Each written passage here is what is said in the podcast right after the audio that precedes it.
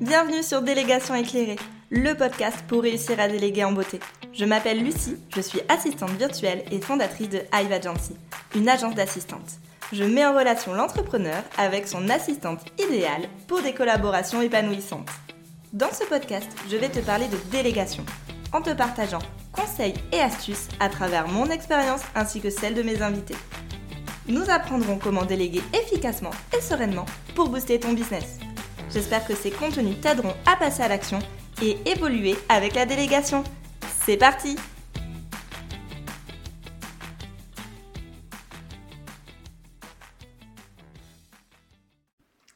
Bonjour tout le monde, j'espère que vous allez bien. Aujourd'hui on se retrouve pour un nouvel épisode de podcast. Nous allons parler de délégation et nous allons rester sur les débuts d'une collaboration. On va un petit peu rester sur toutes les questions qu'on peut avoir à se poser quand on commence, par où commencer, comment est-ce qu'on fait? Donc dans l'épisode précédent, je vous ai donné mes conseils pour se préparer à déléguer.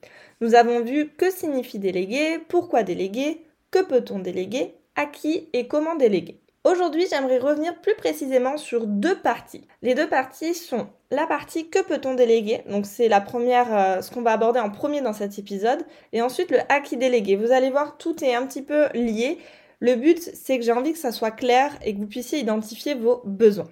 Donc, pour vous remettre dans le contexte, en amont de cette question, nous avons vu une méthode en trois étapes pour savoir quoi déléguer. Le but était de lister tout ce qu'on peut être amené à faire dans notre business. Ça, c'était la première étape.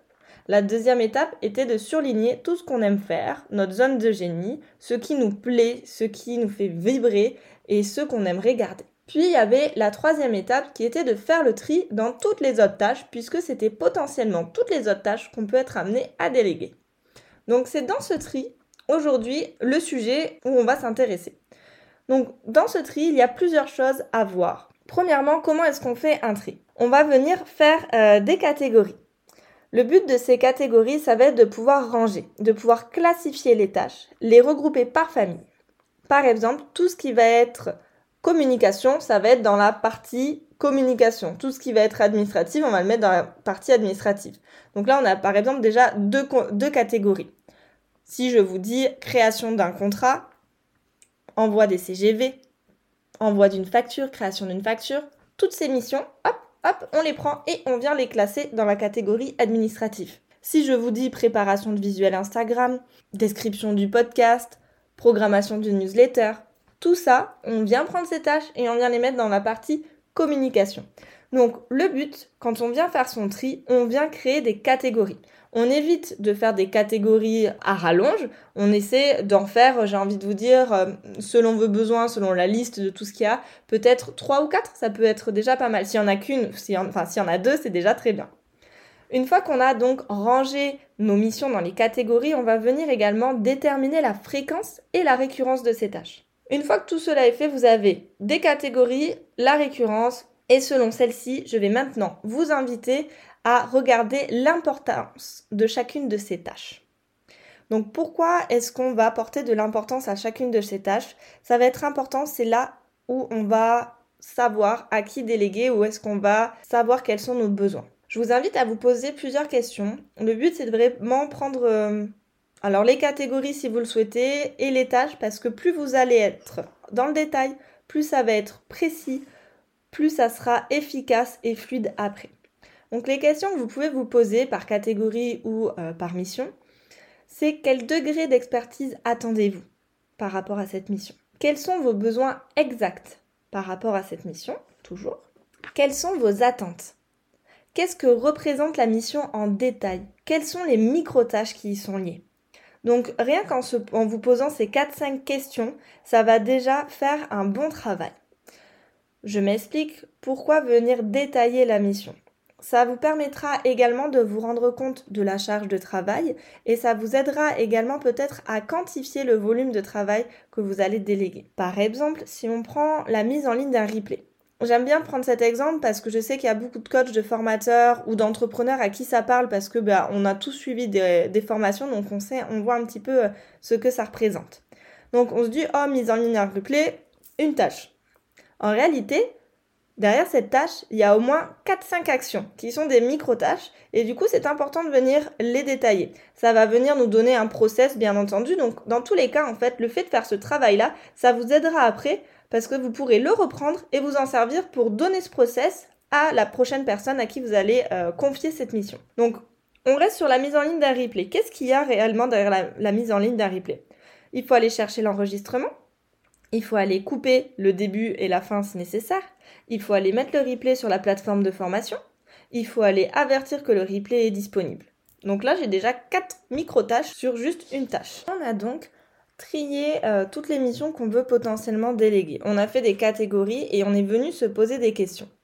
C'est très important de venir se poser ces questions parce qu'en fait, ça va nous aider à déterminer à quel type de personne est-ce qu'on a envie de les déléguer. Peut-être qu'une personne pourra venir prendre en charge toute une catégorie ou bien une personne pour les deux catégories. C'est à vous de déterminer par rapport à vos besoins, par rapport à vos attentes, par rapport à vos exigences également en termes d'expertise. Par exemple, vous pouvez dire bah, j'ai envie d'une assistante qui puisse gérer et le côté administratif et le côté communication. Donc dans ce cas-là, vous savez que c'est une même et seule personne. Ou vous pouvez très bien vous dire, bah, j'aimerais euh, vraiment une assistante qui s'occupe euh, de l'administratif, qui soit experte là-dedans, parce que j'ai également besoin d'une autre personne qui sera à 100% dans la com, qui est experte là-dedans. Alors ça ne veut pas dire euh, que si vous confiez ces deux parties à une assistante, ça ne veut pas dire que le travail sera mal fait, qu'il sera pas performant ou pas efficace. Pas du tout. C'est juste qu'il y a des nuances entre avoir une expertise et savoir faire les choses. Les choses peuvent être très bien faites si vous déléguez ces deux parties à une assistante, mais par rapport à vos besoins et à vos attentes, peut-être que ça sera un petit peu plus poussé, peut-être que vous aurez un degré d'exigence euh, supérieur à ce que pourra faire une assistante. Donc dans ce cas-là, il faut réfléchir à la question et plutôt bah, peut-être pour la communication, euh, vous orienter vers une community manager, une rédactrice ou ce genre de choses. Donc euh, justement, bonne transition pour juste l'exemple que je voulais vous citer après. On continue un petit peu dans le détail euh, des missions et en fait surtout dans comment savoir vers quel type de prestataire se tourner. En fait, quelles sont les questions à se poser derrière chaque mot que j'ai écrit, chaque euh, tâche que, euh, que j'ai écrit. Donc, si dans l'émission, vous écrivez simplement newsletter, imaginez, on est dans la catégorie communication et vous avez mis le mot newsletter sur MailerLite si vous utilisez cet outil, peu importe. Ok, on comprend. Vous voulez déléguer cette partie c'est déjà un premier pas, on sait tous que c'est une newsletter, donc on comprend. Mais on va aller plus loin. Qu'entendez-vous par newsletter? Est-ce que c'est la mise en page et la programmation d'une newsletter? Est-ce que c'est la rédaction de celle-ci? Est-ce que c'est la correction? Est-ce que c'est créer une campagne? Est-ce que c'est euh, trouver les sujets? Est-ce que c'est faire une séquence de vente? Quelles sont vos attentes en termes de résultats? Est-ce qu'il faut tout créer ou bien est-ce que vous avez déjà tout paramétré à vos couleurs, un template, des tags? Voilà, où est-ce que vous en êtes dans ce parcours? Dans quelle catégorie est-ce que vous avez classé cette mission? Et est-ce que vous avez besoin d'une personne que pour cette partie? Ou est-ce que ça peut être une personne qui va prendre cette partie et également d'autres choses? Par exemple, euh, si c'est dans la partie communication, vous pouvez très bien vous dire, euh, alors dans la partie communication, on a la newsletter, on a le blog, ça peut être intéressant que ça soit la même personne qui me fasse et mes articles de blog et ma newsletter pour justement mettre en valeur l'un et l'autre et puis euh, pour gagner du temps sur, sur les thématiques, sur les sujets. Donc là, peut-être que ça pourrait être intéressant de finalement avoir une rédactrice. On va y venir juste après. Il peut y avoir de nombreuses façons de déléguer, de nombreux fonctionnements par rapport à chaque mission. Notamment, on va rester sur l'exemple de notre newsletter. C'est ok de ne pas faire pareil que ce que fait quelqu'un d'autre. Vous n'êtes pas obligé de tout déléguer ou de faire comme les autres. Le mieux, c'est de composer avec ce que vous voulez et également avec ce que le prestataire va vous proposer. Et c'est ici dont j'aimerais vous parler un peu d'expertise et des nuances à avoir en tête en répondant à la question à qui. Selon les assistantes, certaines ne pourront pas prendre tout en charge et surtout selon vos besoins. Il vaut mieux parfois déléguer une mission précise à une personne experte sur cette partie. On reste sur notre exemple de la rédaction, car en fait c'est un, exemple qui revient très souvent, le plus souvent je dirais dans l'agence, mais aussi euh, moi en tant qu'assistante ou par rapport aux discussions que je peux avoir avec mes copines business ou avec d'autres assistantes. Tout simplement parce que la rédaction pour moi c'est un sujet important et c'est une mission bien à part. De moins en moins d'assistantes proposent des services de rédaction et c'est bien normal. La rédaction c'est un métier entier à part entière. Bien entendu on peut se former, On peut trouver des assistantes très compétentes sur le domaine aussi, je ne remets pas ça en question. Il n'empêche que pour moi, alors encore une fois, tout ce que je partage, euh, ce n'est que mon avis, vous avez le droit de ne pas être d'accord. Donc pour moi, une assistante est bien loin des compétences d'une rédactrice. Car c'est un métier vraiment entier. C'est un métier assez complexe qui demande des recherches, qui demande d'être à jour continuellement et qui demande euh, bah, une expertise, une concentration, je trouve, qui est vraiment différent. Et en plus de ça, euh, la rédaction ne se facture absolument pas. Pareil que des missions d'assistante où on va être sur des tarifications à l'heure ou au forfait. Donc si vous souhaitez de l'aide, déléguer une partie de votre business qui consiste à rédiger vos newsletters ou vos articles de, blog, moi j'aurais tendance à vous dire que ça sera une rédactrice dont vous avez besoin dans cette partie et non d'une assistante. Une assistante n'est pas une rédactrice comme une rédactrice n'est pas une assistante. Chacune euh, a ses compétences, chacune a son expertise. Bien sûr, vous pouvez bien entendu trouver la perle rare. Il y a des anciennes rédactrices qui sont devenues assistantes par exemple. Alors là, si vous trouvez, c'est jackpot. Euh, si vous arrivez à vous trouver une rédactrice qui maintenant propose des services d'assistante euh, et qui est OK pour continuer à rédiger, là, jackpot. Une assistante, euh, ça peut être polyvalent. C'est un vrai couteau suisse car en fait on va faire plein de micro-tâches. Et c'est ça notre expertise, c'est ça notre métier. Et c'est pas une tâche en particulier. Après certaines ont des spécialités et j'adore quand c'est le cas, euh, notamment dans l'agence, j'ai des assistantes que j'appelle mes pépites qui viennent avec des spécialités, c'est-à-dire des préférences pour des catégories de missions. Et ça c'est très enrichissant et c'est très apprécié justement quand on a des demandes assez complexes ou assez précises parce que les personnes euh, veulent une assistante avec une appétence pour euh, telle partie par exemple. Là je vous ai parlé un petit peu du côté rédaction mais il y a un autre exemple qui vient toujours toucher le sujet du acquis. Euh, est-ce que je délègue? C'est quelque chose qu'on voit très souvent et c'est souvent chez les entrepreneurs qui délèguent pour la première fois. Alors c'est ok, hein. euh, dans tout ce que je vais partager là, c'est pas dans le but de critiquer, c'est seulement dans le but de vous aider, euh, de mettre en lumière peut-être certaines erreurs que j'ai vues et euh, vous éviter de les commettre pour que vous puissiez réussir à bien déléguer dès le début. Donc c'est vraiment pas dans le but de, critiquer, c'est des choses qu'on peut être amené à faire tous parce qu'on est tous humains et qu'il n'y a que en testant bah, qu'on peut faire des erreurs et qu'on apprend et qu'on voit ce qui nous correspond aussi. Donc je disais, de nombreuses entrepreneuses, lorsqu'elles commencent à déléguer, donc, lorsque c'est la première fois, en général, il y a plusieurs raisons. Une des premières raisons, c'est l'envie d'être accompagnée, de ne plus se sentir seule, et donc de pouvoir brainstormer avec son assistante. Et que l'assistante s'occupe également de la technique, de la mise en place des actions derrière. Ces raisons, ces motivations, moi, elles me conviennent totalement. Mais attention, il y a une différence entre avoir besoin d'une assistante et avoir besoin d'une coach ou d'une OBM parce qu'on est perdu et qu'on ne sait pas où on va et qu'il y a un énorme travail de fond à faire. Une assistante va brainstormer avec vous, si vous voulez. Elle va vous aider à, avancer, mais elle n'est pas une coach.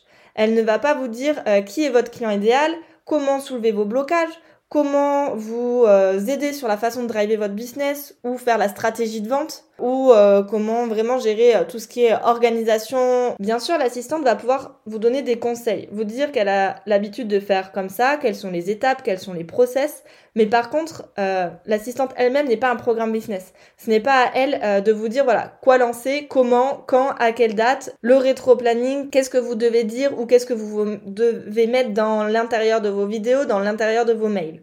Je sais que la nuance peut paraître euh, fine et complexe pour euh, les personnes pour euh, lesquelles le métier d'assistante n'est pas encore hyper simple, hyper compréhensible et c'est ok et ça on peut en, parler d'ailleurs si vous avez des questions, si le métier n'est pas clair et que vous souhaitez vraiment qu'on fasse un épisode sur qu'est-ce qu'une assistante virtuelle, je le ferai avec, avec plaisir. Donc on peut avoir des assistantes expertes euh, en lancement qui vont vous accompagner sur tout le côté marketing, vous dire un petit peu quelles actions mettre en place. Mais par contre, les bases de votre business, les fondations, la vision, le client idéal, votre stratégie, tout ça, c'est pas à l'assistante euh, de le faire et c'est pas son rôle. Elle va être ravie d'échanger avec vous, d'en parler en réunion, de pouvoir vous conseiller. Ça ne veut pas dire que c'est pas son rôle, que vous ne devez pas lui en parler ou lui demander son avis si vous en avez envie. Mais son rôle n'est pas de vous coacher ou de vous guider. Tout ça, euh, c'est plutôt bah, du coup avec une coach ou dans un programme qu'il faut le faire. Et j'ai souvent vu cette confusion. Donc les personnes qui se sentent seules, qui ont besoin, qui se disent euh, pour pouvoir réussir à lancer ma première offre, j'ai besoin de déléguer ça à une assistante parce qu'elle va m'aider. Le raisonnement du début, il est bon dans le sens où l'assistante, elle va peut-être pouvoir vous aider sur la partie technique.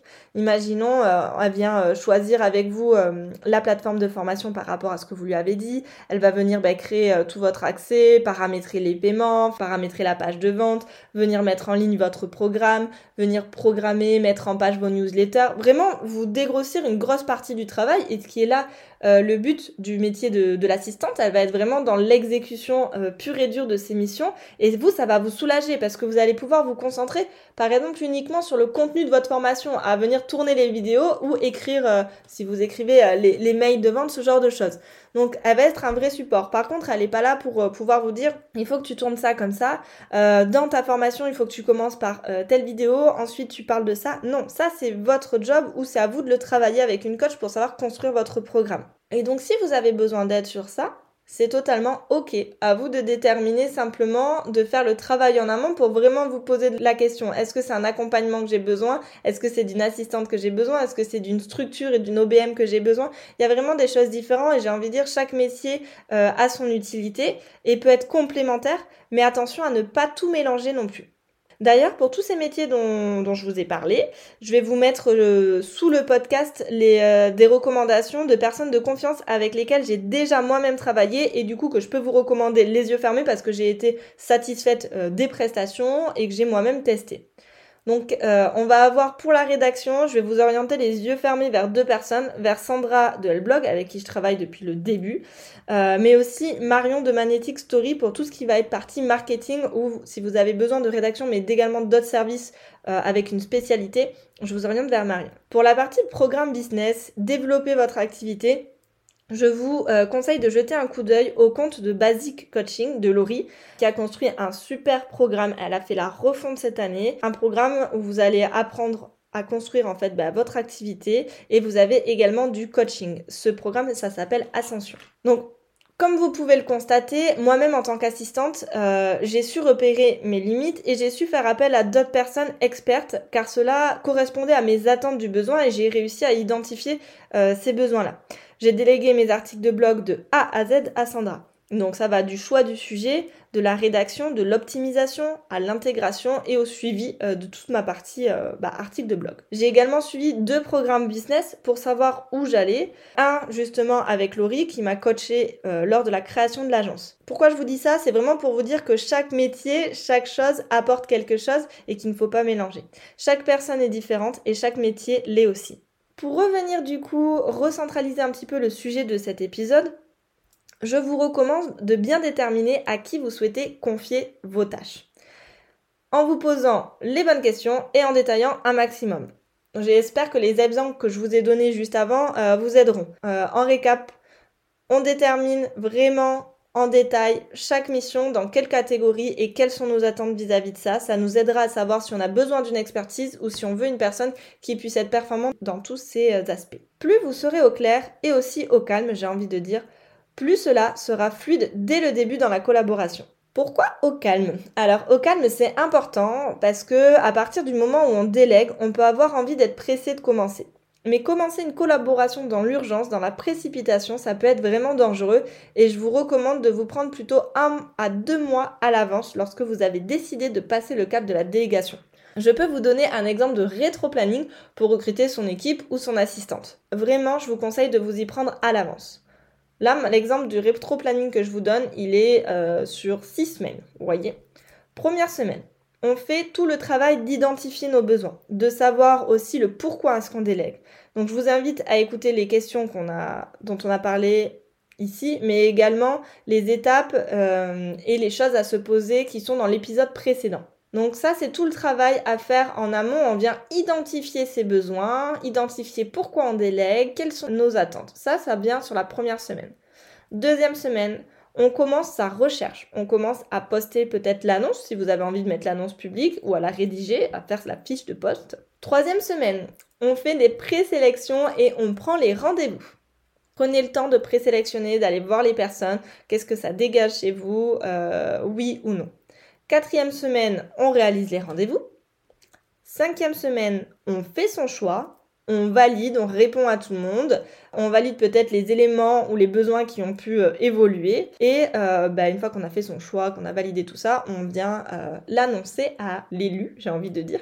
Sixième semaine, on prépare le début de la collaboration. Donc, on vient planifier le rendez-vous de onboarding, le premier rendez-vous qui est quand même très important puisqu'on va venir déterminer ensemble tout le fonctionnement. Et on vient préparer la mise en place des process. Ici, le travail peut être plus ou moins long. Cela dépend de comment vous avez préparé cette délégation, on va dire, ce début de collaboration. Et septième semaine, on commence le travail avec son assistante, si c'est une assistante.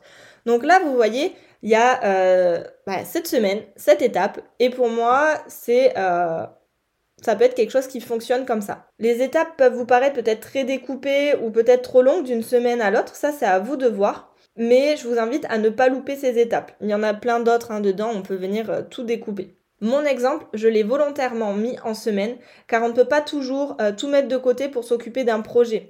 Et le but, c'est que ce projet-là vienne s'intégrer dans votre quotidien, dans votre fonctionnement. Par exemple, on peut se dire, bah, première semaine où on identifie tout ça, bah, je vais faire euh, un petit peu euh, une heure chaque matin euh, sur une thématique. La semaine de sélection, bah, tiens, je vais regarder les candidatures, je vais m'y mettre une demi-heure par jour cette semaine-là, comme ça c'est fait. Plutôt que de devoir se bloquer une journée entière pour pouvoir peut-être lire toutes les candidatures, on n'a pas tous la possibilité de se bloquer une journée entière. Donc c'est pour ça que je l'ai découpé en semaines pour que ça soit des plus petites étapes et que ça puisse être plus fluide dans votre fonctionnement, dans votre quotidien. Donc pour moi, un recrutement, ça prend du temps et c'est important de bien le faire. Toutes ces étapes sont différentes et vous pouvez gagner du temps, euh, notamment lorsqu'on passe euh, par une agence ou par quelqu'un qui va faire le recrutement à notre place si on le souhaite. Si jamais vous souhaitez passer par l'agence, vous serez accompagné et tout le côté présélection sera réalisé en amont par moi. Ensuite, vous serez également accompagné par nos coachs, car on a recruté deux coachs au sein de l'agence pour aider justement les entrepreneurs, que ça soit dans la partie je commence une euh, collaboration, je commence à déléguer, j'ai envie de le faire bien et sereinement, ou tout simplement aussi dans des problématiques euh, liées à leur business, ou parce qu'ils sont dans un premier lancement et qu'ils ont besoin encore d'un accompagnement. Donc, chaque personne différente. Certaines euh, voudront tout faire elles-mêmes et recruter elles-mêmes et c'est ok. Dans ce cas-là, je vous recommande de bien suivre quand même des étapes et de le faire calmement, pas dans l'urgence. Et d'autres vont préférer euh, bah, déléguer également cette, étape de, de, recrutement et faire appel à une agence. Donc mon conseil aujourd'hui pour commencer à déléguer serait d'en amont vraiment faire le point sur vos besoins. Éclaircir un maximum euh, vos attentes, les missions, pour savoir ensuite vers quel prestataire vous orienter. Vraiment, quels sont vos objectifs, quels sont vos besoins je sais qu'il y a beaucoup de questions à se poser, que certaines vous allez vous dire oui mais ça ça se ressemble. Dans votre tête vous allez vous dire non mais ça je le sais c'est clair. Vraiment, prenez le temps de poser tout ça, alors que ça soit par papier, si vous préférez, euh, prenez un joli carnet dédié à cette partie délégation et que ça soit propre. Il ne faut pas que ça soit brouillon, euh, ni dans votre tête, ni euh, sur papier ou sur votre notion, peu importe. Parce que si ça les brouillon là, ça sera brouillon forcément lorsque vous l'expliquerez à l'assistante ou lorsque l'assistante commencera, si on parle d'une assistante. Donc, bien entendu, vous pouvez aussi vous poser des questions et aller poser des questions aux prestataires pour vous renseigner. Une fois que vous avez identifié vos besoins, peut-être que vous allez vous dire, d'accord, j'ai besoin de ça, mais je ne sais pas qui peut faire ça, je ne sais pas si le métier existe.